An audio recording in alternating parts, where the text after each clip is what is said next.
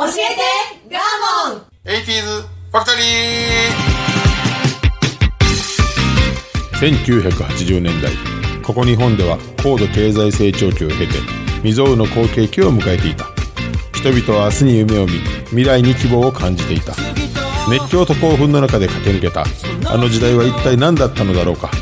そんな奇跡のような80年代をあらゆる視点から語り尽くす超個人的カルチャー番組です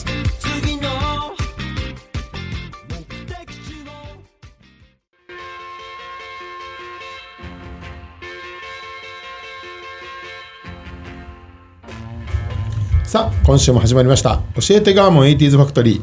私番組パーソナリティガーモンとアシスタントの加藤夏子です。はいよろしくお願いします。僕めっちゃ最近気づいたんですけど、はい。まあ、運動音痴なんですけどめちゃくちゃ、はい。はいで運動神経いい人の最たる行動をこの間発見しまして、何やろ。チャリンコ2台を、はい。まあ自分チャリンコ乗ってて、はい。なんかなんかでもう1台をこう並走させてるの知ってます？あ、えっ、と、え、なんかじゃなくて、あの手でこう持ってじゃないの？そう。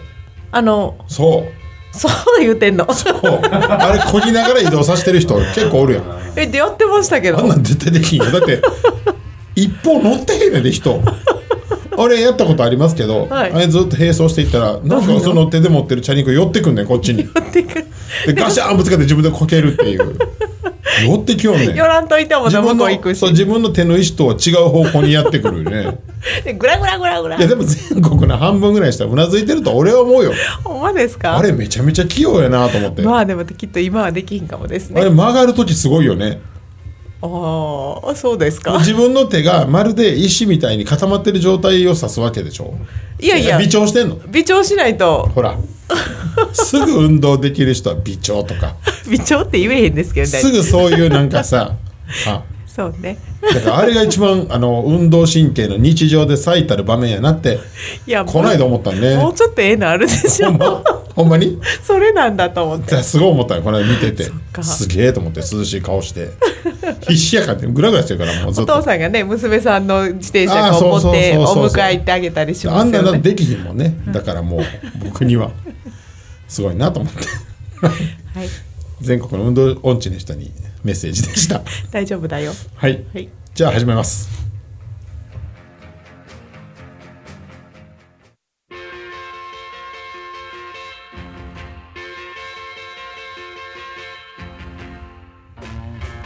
どうもガーモンです。この番組は音声配信アプリポッドキャストにて全国津々浦々へ配信しておりますはい。はいではあの早速先週のですね、はい。えー漫才ブームはいの後編に参りたいと思います。はいで前回のまあお話ね1980年から82年間の、あ82年の2年間の、えー超漫才ブームのまあお話をしていますと。はいでこれのきっかけがテレビ番組の顔名人劇場における「ザ・漫才」という番組やったと。はい。で当時の古い漫才師ベテラン漫才師を出さずに、若手これから面白くなるであろう、はい。勢いのある芸人たちを出したところ、はい。若者に大ブームになったっていう話はい。ですね。とっても早口の漫そうですね。高速漫才と呼ばれてましたと、はい。まあ、今となってはそのスピード感も普通ですが、はい、当時はもうあのねベテラン漫才師さんの倍ぐらいのスピードでしゃべるしゃべくり漫才という感じでした。ザボンチョウサムさんの話でした。あそうですね、はい。僕の切ない話でございました。ははい。い、そこから引き続きですね漫才ブームがどんどんどんどんもうほんまにあのスターダムに全員がのし上がっていきますよ。東京の全国の放送にいっぱい出ていけるようになったっていうこと。でもうこれを受けるとなったらさ、各局テレビ放送局はバラエティ番組を作るわけ。よネタ番組をね。すごい進歩ですね。ね一気によ。吉本のね進撃ですね。まあ、吉本だけでもないんですけど、やはり芸人を多く抱えてた吉本はもう一気にいけみたいな、でこの時忘れてはならないのが明石家さんまさんですよ、はい。ね。でまあ落語家さんなんやけどモノマネで受けてたり当時、でヤングオーという大阪の番組ではもう絶大な人気があったんよ。ちょっとは落語してたんですか？してないです。あ。はいもうタレントに近い、ん。まあ、しゃべくりですからね、で、えー、とまんこの「ザ漫才という番組にも数回出演してます漫才で？そう。で春風亭小朝と即席のコンビを組んで漫才やったりしてたらしいです。僕その記憶ないんやけどね。それみたいですね。ザ漫才うん。まあデータ残ってるかもしれませんはい。けどね、小朝さんと。はい。でこれでまあすごく人気が出たもんでこのまま、えっと、テレビ局がさんまに目をつけて東京進出らしいですよ。でその後のまあ俺たちひょうきん族の大ヒットへとつながっていくという話です。でそれぐらい「ザ漫才は価値が高かったんですけれども、合計11回、2年間で特番をやってます、で2ビートとか新ステディウステはほぼ全部あザ・ボンチもかな、全部出演してるんですが興味深いのがね漫才ブームがあまりにも過熱しすぎて、はい。やはり世論は一方でこんなブームすぐ終わるとか、まあベテラン漫才師さんが好きなファンからすると、こんなもの漫才じゃないと今と一緒よ全く若者の邪道邪道。邪道。ね。うん。でも面白いのがこの後まあ知っての通りさたけしだってさ、えっとさんまだってさ、はい。まあ、なんやったらばさ鶴瓶さんだってさまあ引退してなければしんすけさんだって絶対今テレビ界の真ん中におったはずやん。へ彼らがいないテレビが想像がつでしょかないです。でしょ？でもこの頃はもう単なる漫才ブームじゃなく、キャラが受けてるだけやから、っていうふうにも批判もされてたの。色物的な。そう。はだから2年間だんだん下火になっていったらまた元に戻るであろうと言うてたんやけれどもでも、えー芸人たち本人とはい。それを取り巻くプロデューサー若手の、もうこのまま、えー、とお笑いを全国に続けていくんやっていうもう燃えに燃えててな。この後のバラエティ番組にすんなり入っていくんよね全員が。いやその裏の話がすごそうですね。ね、当時考えてみれば、もしベテラン漫才師がこの状況に置かれたら、いや芸を大切にするから、まあね。わしらは舞台一本で行くみたいな言いそうやんか。そうそう。これはできるとか。でしょ、でも歌も出す、えー、とそこからバラエティーも出る、なんだったら司会もする、まあ今全部当たり前やねんけどなんでこれが芸人を担ってるかっていうとここが全部の出発やねなるほど。すごいでしょ？すごい。で後に西川のりおさんがまあ開講してるんやけれども、当時プロデューサーたちはポットでポットでって僕らのことを言ったけれどもすで、に10年間のキャリアは積んでるんだと、だから何にでも対応できたし、テレビの無茶な要望にもすんなり応えれたんだよと、あんまりポットでって言われてるのが気分悪かったっていう。なるほど。もう10年も下積みしてるんやと。そう。で、えっと、このベテランの舞台に対する鬱屈し鬱屈としたパワーがテレビに爆発したっていうだけの話だと。もうなんか世代代わりをするべきでずっとくすぶってた力が爆発したってことなんだ、でもう一個象徴的にその既成概念を潰したのが衣装、まあ、スーツやったんです。絶対に、はいはいそうです。舞台には三つ揃えのスーツで上がるのが礼儀って言われてたの、はい。当時ね。そうですね。でちょっと、うん。これなんでかっていう明確な理由があって、漫才っていうのはもともとキャバレーやストリップ劇場の場を沸かすための前座だったの。なるほどだから失礼があってはいけないということで、漫才の地位自体がすごく低かったのね、芸として、落語はまあ伝統芸能だったのでそうでもないんやけれども、漫才はもうその、まあ、なんて添え物、うん。漫談の延長的な。そう、ん。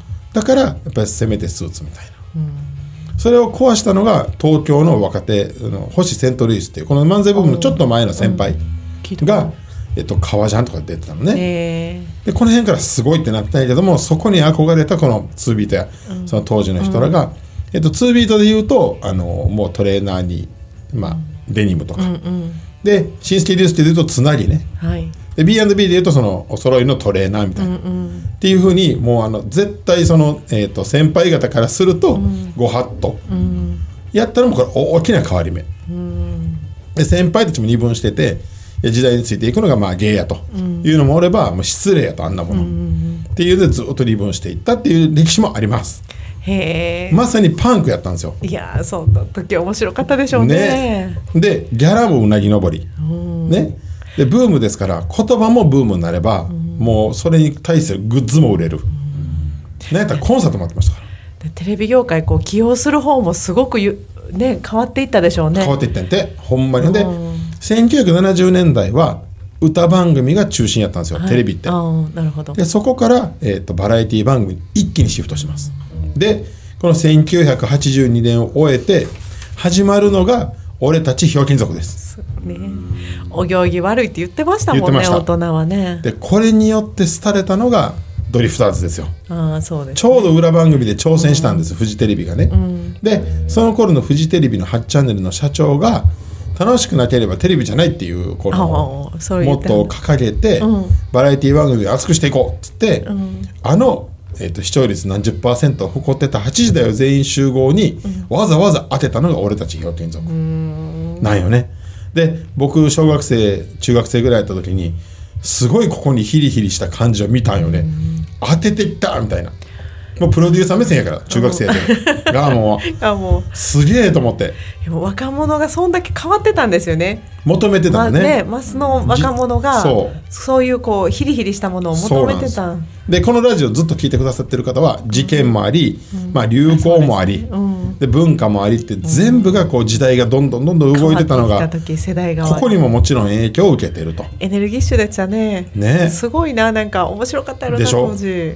で俺たちひょうきん族がどんどんどんどん人気が上がっていって、ついに8時だよ全員集合がまあ最終回になる、やん、このなんていうかコントラスト、ちょっとゾクゾクしたよ僕。あのー最終回見てちょっと泣きそうになったもんね。でも前もこのラジオで言ったけど、でもひょうきん族に心変わりしてる自分がまるで、何かこのあちょっと裏切りみたいな。悪の道に入ってそうる。背徳感すごいあったよ あの時ごめんってなんかテレビに向かって。途中まではいやこっちの方が正統派よねって思ってたわけですよね。そうや絶対ひょうきん族なんかあかんでって、うん。下品で。下品そう。やのに下品な毒にまみれていった自分。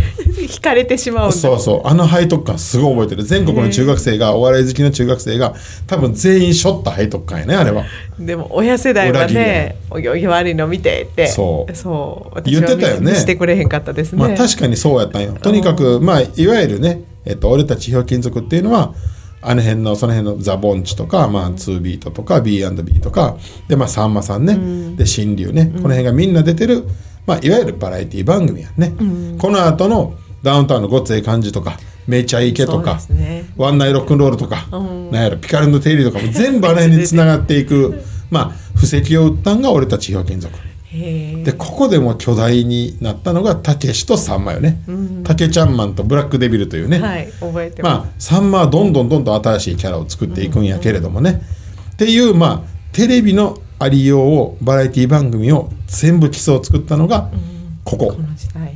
1982年以降テレビってすごいスピードで変わってますね。変わってますね今で思うと。当時やっぱりニューウェーブっていうふうに揶揄されてたんですよ、とにかくあのニューウェーブっていう常に言われるんやけどね、新しいものってね、でニューウェーブには意味がない。やっぱりこの評論家たちがめちゃくちゃこの漫才ブームを分析してはるんですよ、で面白いのがね、やはりこのテレビとの連動性であろうと、で一人の人が言ってるのはマイクの進化がこの漫才ブームを支えたんじゃないかと。う。なるほど。早まあ口でもピンマイクとかね、うん。そうそう、まあ、高性能マイクが40年前とはいえ出だしてる頃なので、これでお茶の間にいろんなことの言葉が明快に入るようになったんじゃないみたいな分析もあります。なるほこれ面白いなと思って。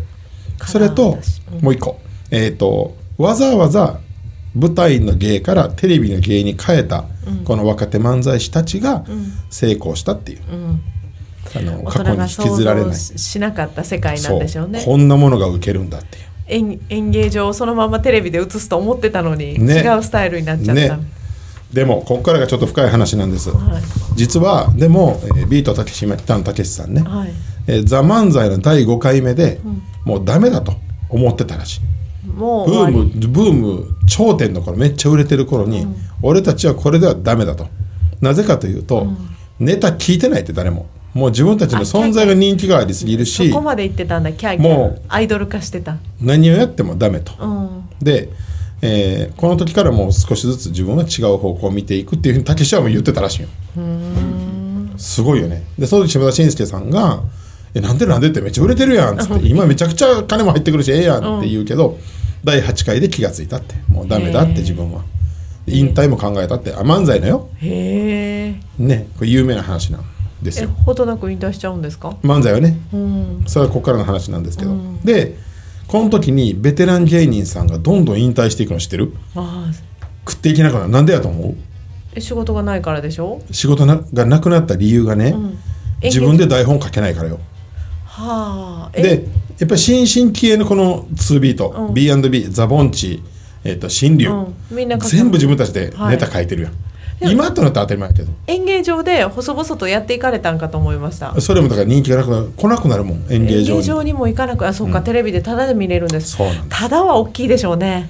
書けないんですよ。うん喋れるけど書けないっていうのが大きなタイミングターニングポイント。でテレビは喋れないとダメやからでテレビに出れないですよね。本が書けない。うんネタが書けないからね、うん。遠いですよねこれすいごい転換やと僕は思います、今となってはどちらかが書くね、ん。ネタ書く方芸人なんて言われるけど、うん。いやいや当時放送作家とかあの台本家だからあの感じなんですね。そう。予定調和ね。お行儀よく喋る感じが。いまだに『笑点』やってますやんか、大人気の、はい。あれ全部台本あるってまあ有名な話でね、うんそうです自分たちで考えてないっつって大喜利ちゃうやん。え？ネタんとこまでそうなの？らしいですよ。回答をね。大喜利ちゃう？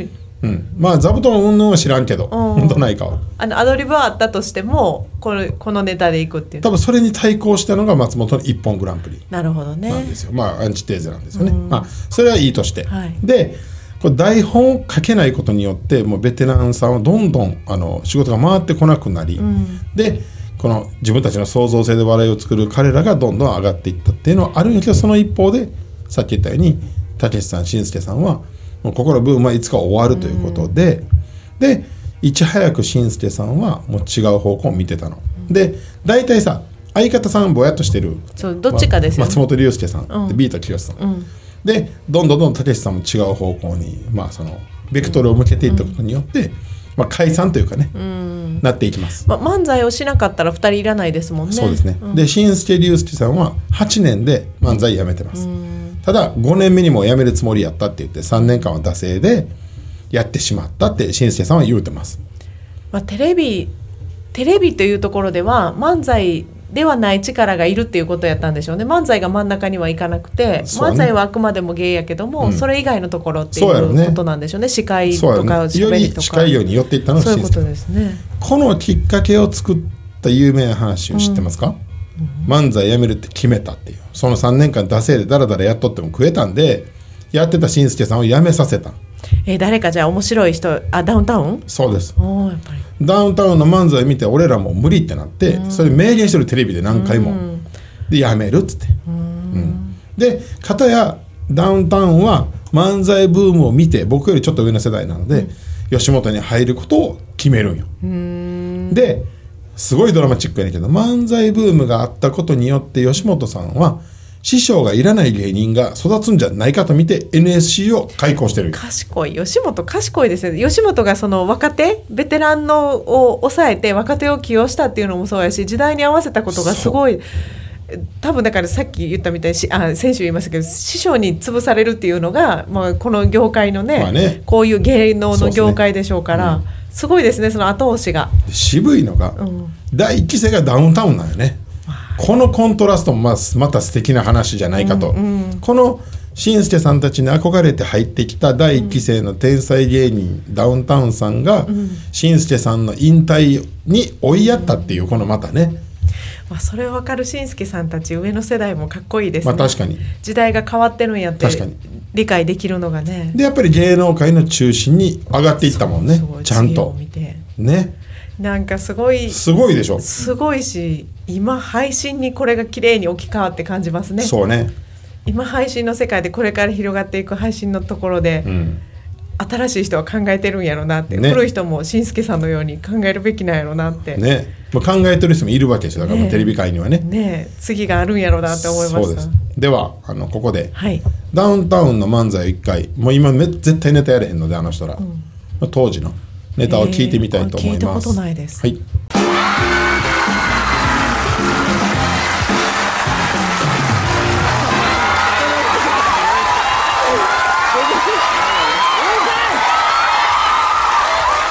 まあまあそういうわけでですね今日も頑張って、えー、やらなあかんのですけども。漫才ですから。えーそうそうそう。あの後ろもダウンタウンって書いておりますけども、ねえ。いや本当ね僕はあの最近思うんですけどね、あのダウンタウンにしてよかったなと思うんですよ。名前を。うん、なんで？あのいやダウンタウンもそんなにかっこいいとは思うんやけど。もまあね。うんもともとそういう名前じゃなかったんですよ。そう最初。でもこれあの師匠もいませんから、あの会社の偉いさんに名前を決められてね。そうそうそう。ねあのー今でこそまあそこそこ明るいですけど昔もうちょっとねこう暗い漫才やった。いやお前もなんかねお前ら汚いって言われてたんだそうそうそうね。ね。えほんであの会社の偉いさんに呼び出されてね、お前らあの暗いからね名前だけでも明るくしたるそうそう最初につけられた名前がね照夫春夫よ。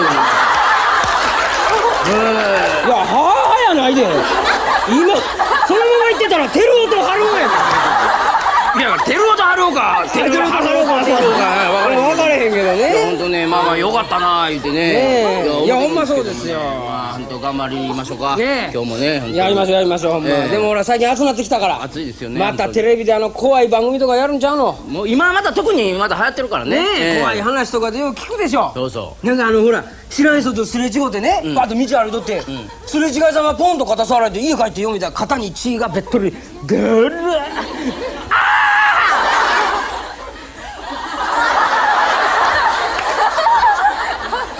怖いか？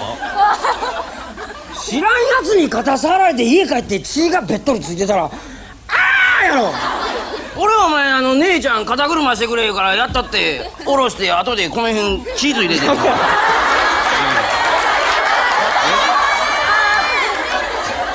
さあ姉ちゃんにもいろいろあるやろ。なんで今晩赤飯なんかな？分かっとんねやないか分かっとんねやないかそれやったら。俺は怖ないよそれは全然怖ない。肩に血ついてたら怖いやろおい。あ俺はなマジで怖いのしたろか、うん。今からね6年ぐらい前。そんな古い話か。やもうほんまにこうじゃあ鮮度は衰えてへん。怖い。だ大丈夫か？大丈夫大丈夫。みんなやったって。6年ぐらい前ね家の近所の公園こう一人で散歩しててん。うん。兄ちゃん兄ちゃん、うん、ふっと後ろを振り返ったら浴衣姿のおじいが滑り台から滑って降りてついてきなんか怖そうやな。やポーンと肩触られてまたふっと後ろ振り返ったらもれへんえ？今度ジャングルジム行って。ええやないか。そんなんどうでもええやないか。家帰ってよー見たら肩のとこにうんこついて汚た。いな。なんでやねん。汚いなお前。なんでやねん。怖いか怖ないの話してんねやないか。血のが怖いやろ。そらうんこの方が怖いやろ。いや血のが怖いやんけ怖い怖ないの話したら血のが怖いやないかいほなお前ピーナッツかなんかポリポリポリポリ食いすぎてプッと鼻血出てくるのとニュルっとうんこやめよ怖いそんなんありえへんけど血のが怖いからこんなとこからうんこ出てくるか普通。ほなお前があの刑事が警察官やったとするわな。どっかで殺人が起こった。どこやあこのマンションやよし行ってみようパーッと行ってマンションのドアバーン開けて血まみれの死体がゴロッと転がってんのとうんこまみれの死体がこう転がってんの。どっちが操作しにくい？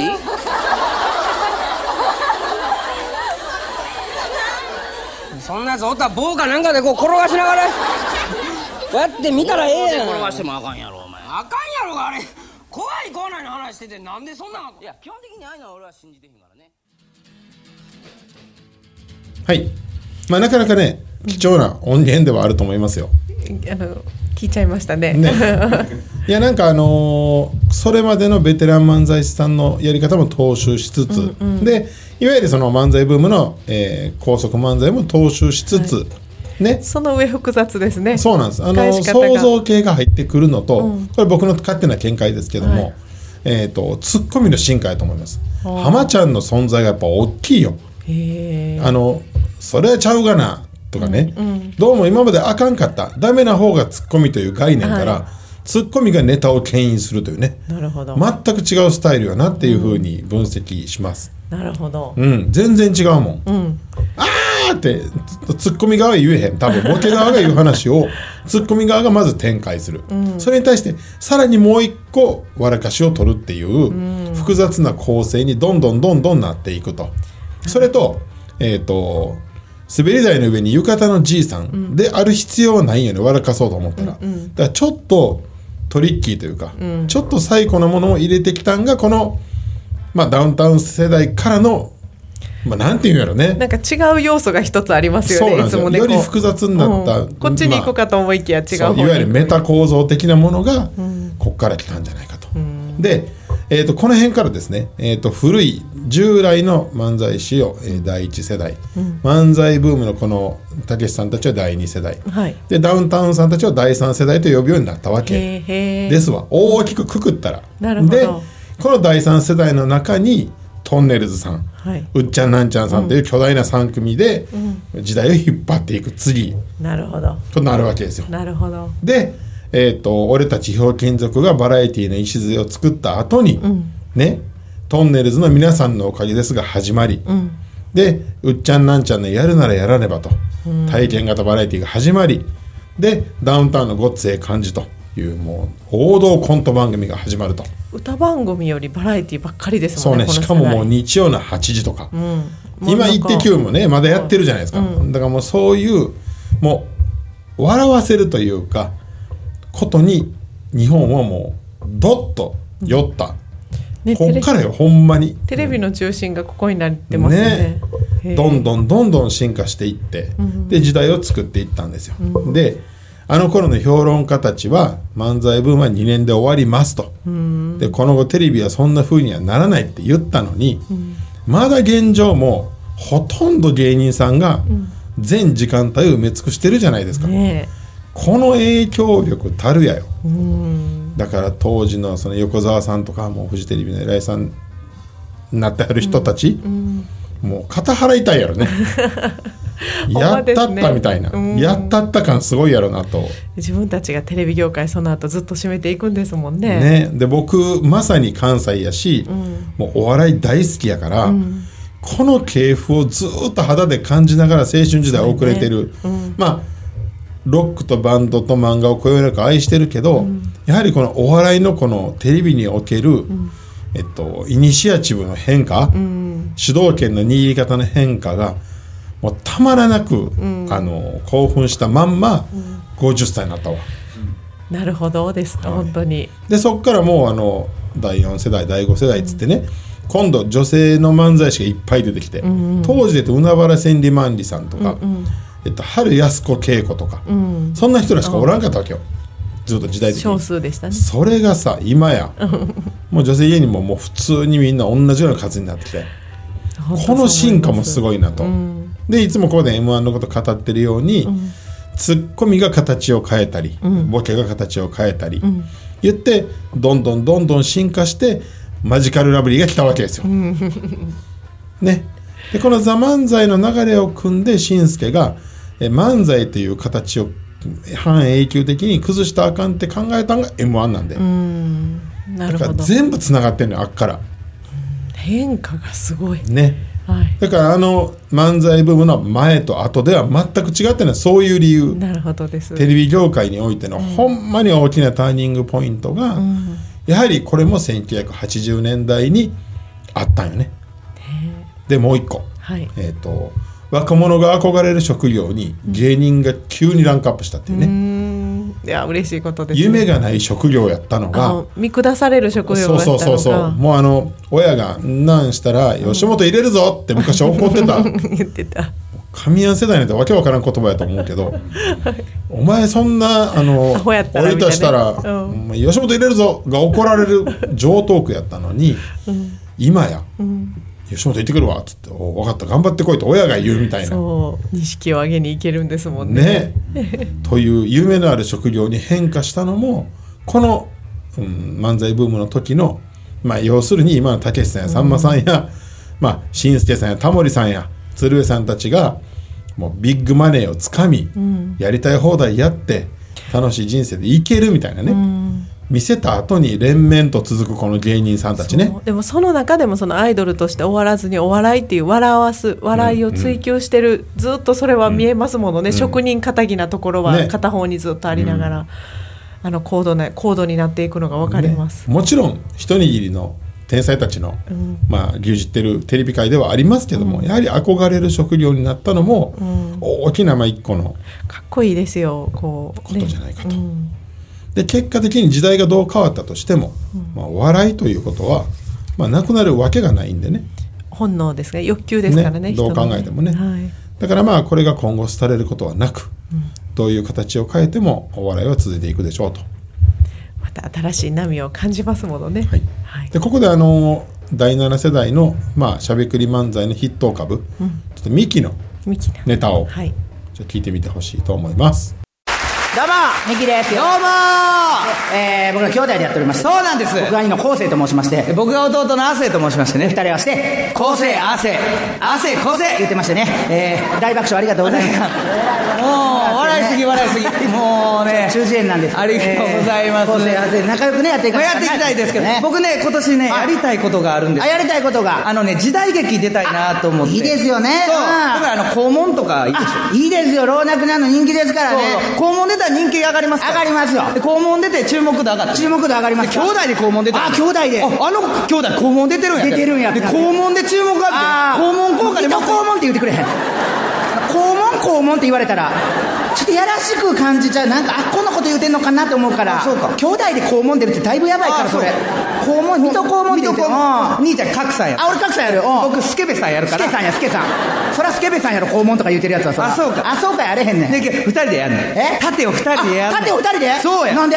ギャラがええん。や時代劇は。そうや。やらしいとこギャラがもうギャラももうがっぽりや。いや。で折半うわもう。もう6対4や。ちょっと多いなお前の方が。お前の方がちょっと多いけどいやいやまあええがな縦ええやん。縦ええよ。抜くとこやってみ鞘抜くとこやよ。ええやんか鞘抜くとこやってこれバシ決まったらええいくよジャギーもうええやん。かっこいい。もう揃ってるやん。刀が見えるジャギーええ感じよはい。これが今現代の漫才ですわね。はい。はい。まあ、しゃべくりの方。空気が違うのがすごい感じますね。ちょっと優しい世界にもなってるし。そうね。早いけどね。結局あのー音楽バンドとかもそうやねんけどね、はい。結果一周回って、あの古いタイプのものもう一回ブーム来るんやけど、この人ミキはこのしゃべくりの昔からの王道の直系やなと思って、またこの辺もきちんとやる若手もおるんやなっていう、オールドタイプやね。品の良さというかね、まあそういいところが。多様化してるけどね、はい。いろんなパターンを漫才というようになった今やからね、まあこれはこれで一つの進化版なんでしょう。はい。ね。いやーこれあの前編後編ね。なかなかななんか話したいことがね掘り下げたいポイントがいっぱいありますから。そうですね。でもまあなかなかの重厚な歴史やったと思いますし今まあまさにテレビ見てたらねはい、こんなんじゃないですか。芸人たちが本当にもうもう日々活躍してますよね。ねあらゆる場面でね。はい。はい、なのでまあ原点という意味では面白い話じゃないかとはい。非常に思いました。い。はい。以上でございます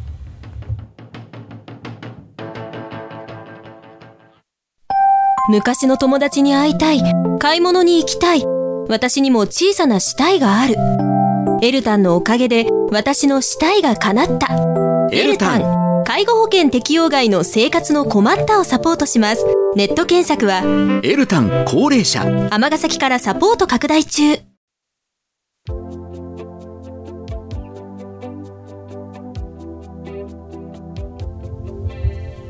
はい無事前編後編終わりました。ありがとうございまありがしたとうございました。なかなかね、一個の事象を取り上げて深くいくと、結果歴史につながるねっていう、社会背景につながるねっていう風な、まあ、一つのね、はい。あの、成果を得たように思います。はい、はい。ありがとうございました、い。ツイッターへご意見ご感想お願いいたします、はい来週もやります。それでは、さようなら